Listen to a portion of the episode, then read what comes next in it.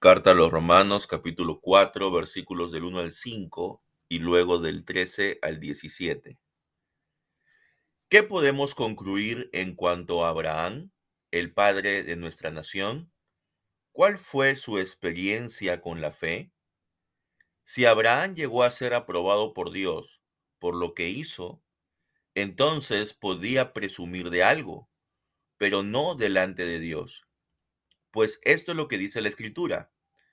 Abraham creyó a Dios, quien tomó en cuenta la fe de Abraham y lo aprobó. Cuando alguien trabaja, el pago que recibe no es un regalo, sino algo que se ha ganado. Pero Dios aprueba al que cree en Él sin que se gane eso con obras. Dios le toma en cuenta la fe y lo aprueba.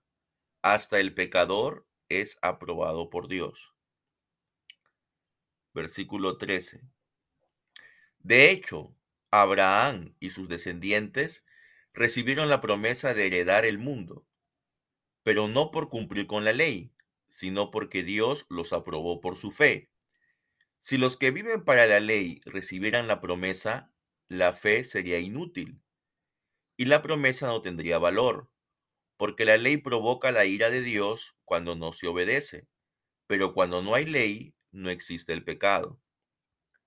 Por eso, la promesa de Dios se recibe por la fe para que la promesa sea un regalo de Dios. Así todos los descendientes de Abraham tienen la seguridad de recibirla, no solo los que viven bajo la ley, sino también los que viven por la fe que tuvo Abraham. Él es el Padre de todos nosotros. Así está escrito, te he hecho Padre de muchas naciones. Así, frente a Dios, Abraham creyó este mensaje porque Dios puede dar vida a los muertos y crear algo de la nada. Amén. Es decir, los maestros de la ley, ellos querían hacer ver a Abraham como que había sido escogido por Dios para ser el patriarca del pueblo en base a lo que Abraham era es decir, por ser un hombre justo. Sin embargo, el apóstol Pablo les hace recordar que en el texto del Génesis no hay ninguna referencia a eso. No dice que Abraham haya sido un hombre más justo que sus contemporáneos. No dice que Abraham sea un hombre especial en algún sentido. Entonces, ¿por qué Dios lo escoge? ¿Y por qué Abraham llega a ser el padre de la nación judía? Y la respuesta que da Pablo es por la fe que él mostró. No es por ninguna obra que él haya hecho en particular, sino porque él le creyó a Dios. Él le creyó la promesa de que haría de él una gran nación. Como dice el versículo 13, porque la promesa a Abraham o a su descendencia de que él sería el heredero del mundo no fue hecha por medio de la ley, sino por medio de la justicia de la fe. Entonces, lo que hizo Abraham fue creer en Dios, fue creer que un hombre ya mayor de 70 años y una mujer ya mayor, muy probablemente de 50 años, podrían ser padres eso era imposible. Humanamente era imposible. Más aún si esa mujer no había podido tener hijos previamente. Entonces, Abraham cree en una promesa que humanamente era imposible de cumplir. Y la demanda de Dios era que él deje su ciudad, deje a su familia y vaya donde él indique. Entonces Abraham deja todo. Ya una persona mayor, quizás para un joven sea fácil, ¿verdad? El salir de casa. El joven pues tiene hambre de conocer el mundo. Pero ya una persona mayor, por lo general, quiere establecerse en un lugar. No quiere estar yendo de aquí para allá. Pero sin embargo, a Abraham a pesar de su edad, Dios le encomienda, le dice, tú vas a ser padre de una gran nación, de una nación numerosa, pero tienes que salirte de donde estás. Tienes que dejar todo, tienes que dejar a tu familia, tienes que dejar a tus amigos, tu tierra, tus costumbres. Y él lo deja todo creyendo en una promesa aparentemente imposible, y por eso, por esa fe que él mostró en Dios, eso lo hizo justo delante de Dios. Abraham le creyó a Dios. Entonces, los judíos decían, ¿cómo el hombre es justo? Bueno, es justo porque es un hijo de Abraham y porque cumple la ley. ¿Y cómo es un hijo de Abraham? Porque tiene la señal del pacto, que es la circuncisión. Pero Pablo les dice, pero ¿cómo Abraham fue justo sin que tenga la señal? Porque el pacto que hace Dios con Abraham es previo a la señal. Y él fue declarado justo antes de recibir la señal del pacto. Por lo tanto, dice Pablo, no es necesario tener la circuncisión para ser justo delante de Dios. Pero luego le dirían, pero tienes que cumplir alguna ley. Y Pablo, ¿qué dice? ¿Pero qué ley cumplió Abraham? Si Abraham vivió más de 400 años antes que se diera la ley. Entonces, utilizando el ejemplo de Abraham, lo que quiere decir el apóstol Pablo es, el hombre no es declarado justo delante de Dios ni por la señal del pacto, no es declarado justo delante de Dios por cumplir una ley, sino por la fe. Abraham tuvo fe en la promesa de Dios. Ahora nosotros tendremos fe en qué? En la promesa ya realizada, ¿verdad? Que en Cristo, que también es hijo de Abraham, hay salvación. Entonces, somos declarados justos delante de Dios por la fe.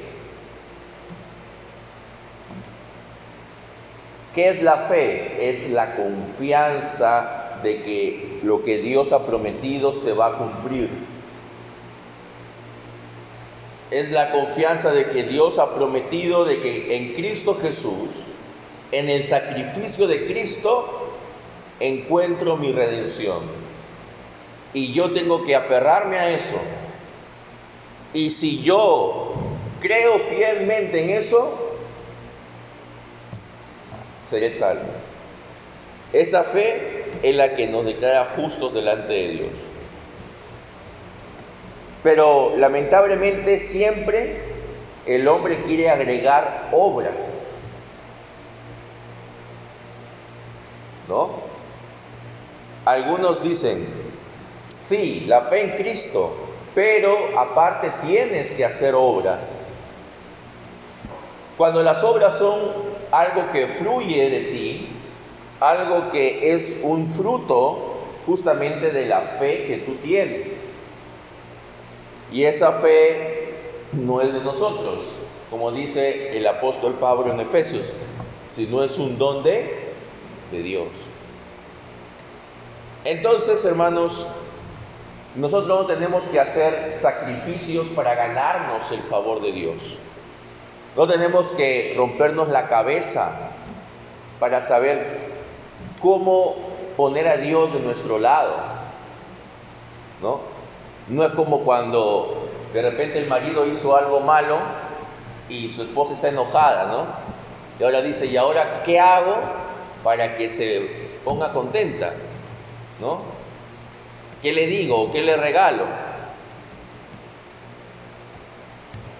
Entonces, y nosotros los hombres, como somos un poco tontos a veces, no sabemos, ¿no? ¿Qué decir? Pero, ¿por qué? Porque queremos, queremos ganarnos nuevamente el favor de nuestra esposa. Pero para ganarnos el favor de Dios, no es necesario hacer tal o cual cosa, porque Él ya se ha acercado a nosotros. Aparentemente esto es algo muy fácil. Alguien diría, ¿eso es todo? ¿Tener fe en la obra de Cristo, eso es todo? Sí, en realidad eso es todo, porque en base a eso fluye todo lo demás. No confundamos el ser declarado justo delante de Dios con nuestro proceso progresivo de santificación. Son dos cosas diferentes. Dentro del proceso de santificación, algunos irán más rápido otros irán más lento, pero todos ya han sido justificados delante de Dios.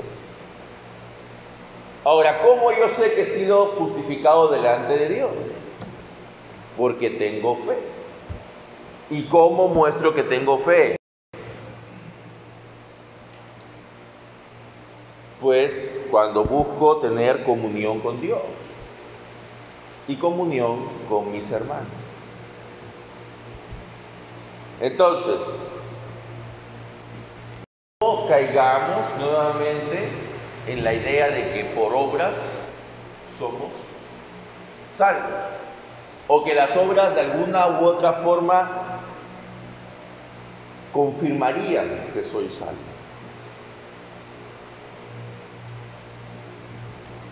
Esta semana una hermana me comenta y me dice, Mira, yo estaba yendo a la iglesia de mi suegra, pero en la iglesia de mi suegra me han dicho que yo no puedo participar en danzas, que yo no puedo usar esa vestimenta que se ponen en las danzas, no puedo realizar esos bailes porque todo eso es mundano. Y si yo voy a ser una cristiana, tengo que dejar todo eso atrás. Bueno, digo, ¿qué nos dice la Biblia al respecto? Cuando nosotros decimos si debemos o no debemos hacer algo, tenemos que tomar como base lo que dice las escrituras. No lo que yo piense que esté mal. Porque no nos dejamos llevar por tradiciones, ¿verdad? Porque si nos dejamos llevar por tradiciones y no por la palabra de Dios, entonces estaríamos cometiendo el mismo error de los católicos romanos, a los que tanto criticamos a veces, pero de los que tan parecidos somos con nuestro accionar. Entonces yo le digo, la palabra de Dios no dice en ningún lugar que las danzas sean un pecado. Formamos parte de una cultura. Y no está mal danzar. Ahora, por supuesto, sí, hay que tener cuidado, prudencia en ciertas cosas, pero en esencia no es algo pecaminoso. ¿Y por qué no es algo pecaminoso? Porque la palabra de Dios no dice que sea pecaminoso. Entonces yo no puedo señalar algo como pecado si es que la palabra no lo dice que es pecado. Entonces si yo me atrevo a decir que tal o cual actividad es pecado, porque yo creo que lo es, entonces estoy yendo más allá de lo que la palabra demanda. Entonces, hermanos, eso no sería otra cosa que volver de manera camuflada a una justificación a ser considerado justo por obras. Es como decir, la salvación es por gracia, pero para que yo confirme mi salvación,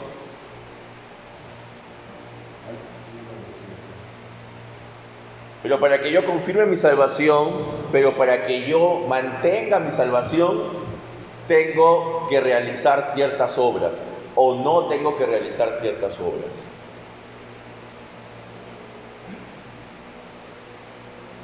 Entonces, allí está el problema. El problema es cuando queremos asegurar, confirmar nuestra salvación con obras y no yendo hacia Cristo.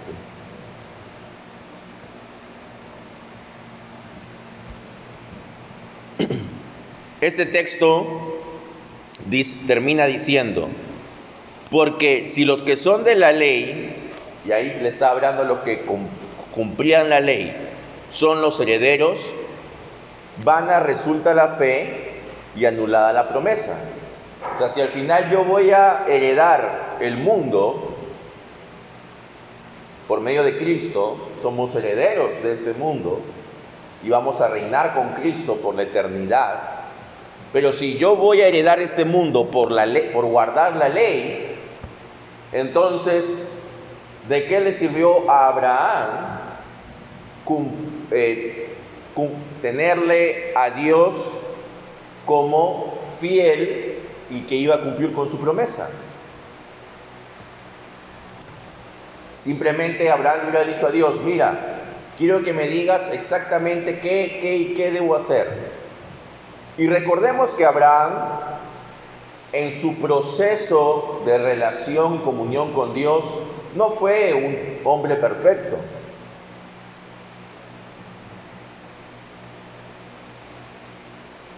Hay varias circunstancias y situaciones en la vida de Abraham que no lo hacen un hombre perfecto. Sin embargo, él sigue siendo el padre del pueblo de Dios.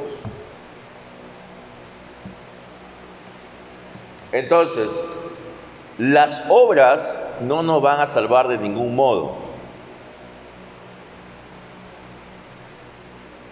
Pero es Dios quien le ha dado vida a los muertos y ha llamado las cosas que no son como si ya fuesen. Es ese Dios en el que creemos el que nos va a declarar justos. Cuando Él dice que da vida a los muertos, ¿a qué se refiere? Se refiere justamente a Abraham y Sara, ya no podían procrear, estaban muertos, ¿no? En términos de reproducción.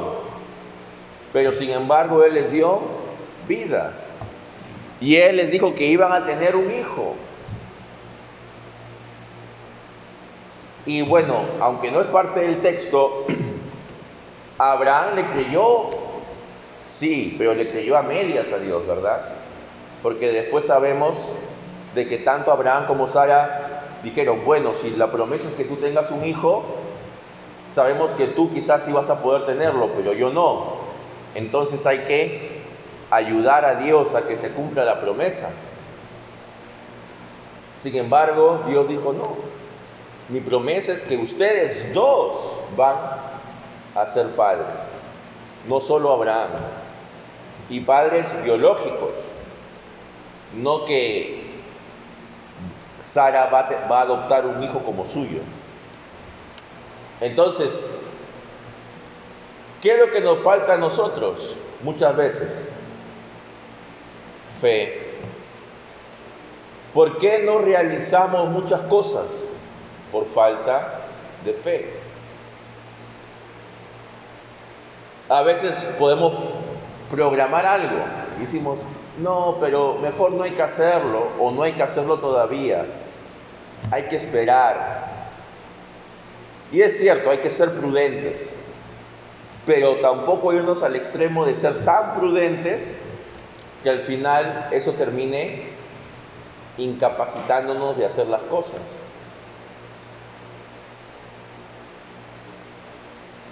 A veces nos falta fe. Y por falta de fe es que no podemos ver las promesas de Dios realizadas. Entonces, hermanos, para nosotros alcanzar salvación, ¿qué necesitamos?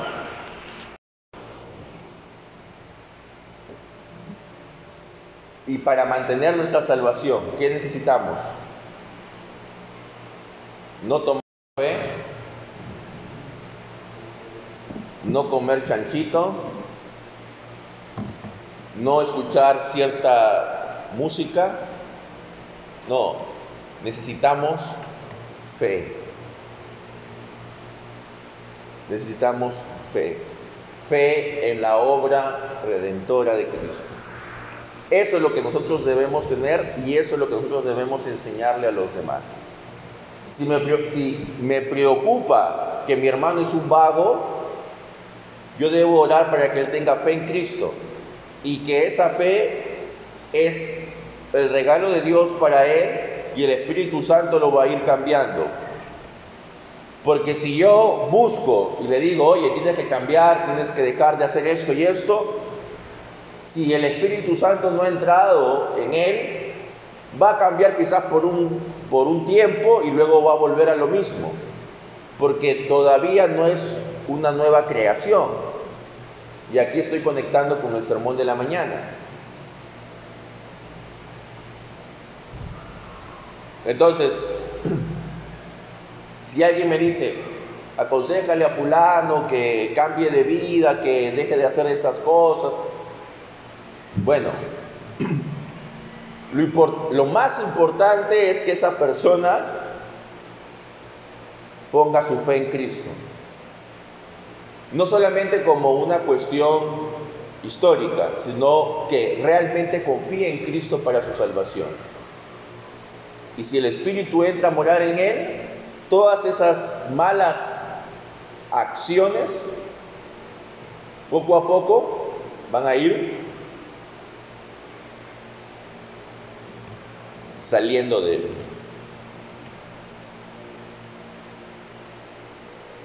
Entonces, ¿cuál es lo mejor si yo quiero que mi hijo, mi hermano, mi nieto, mi sobrino sea una persona íntegra?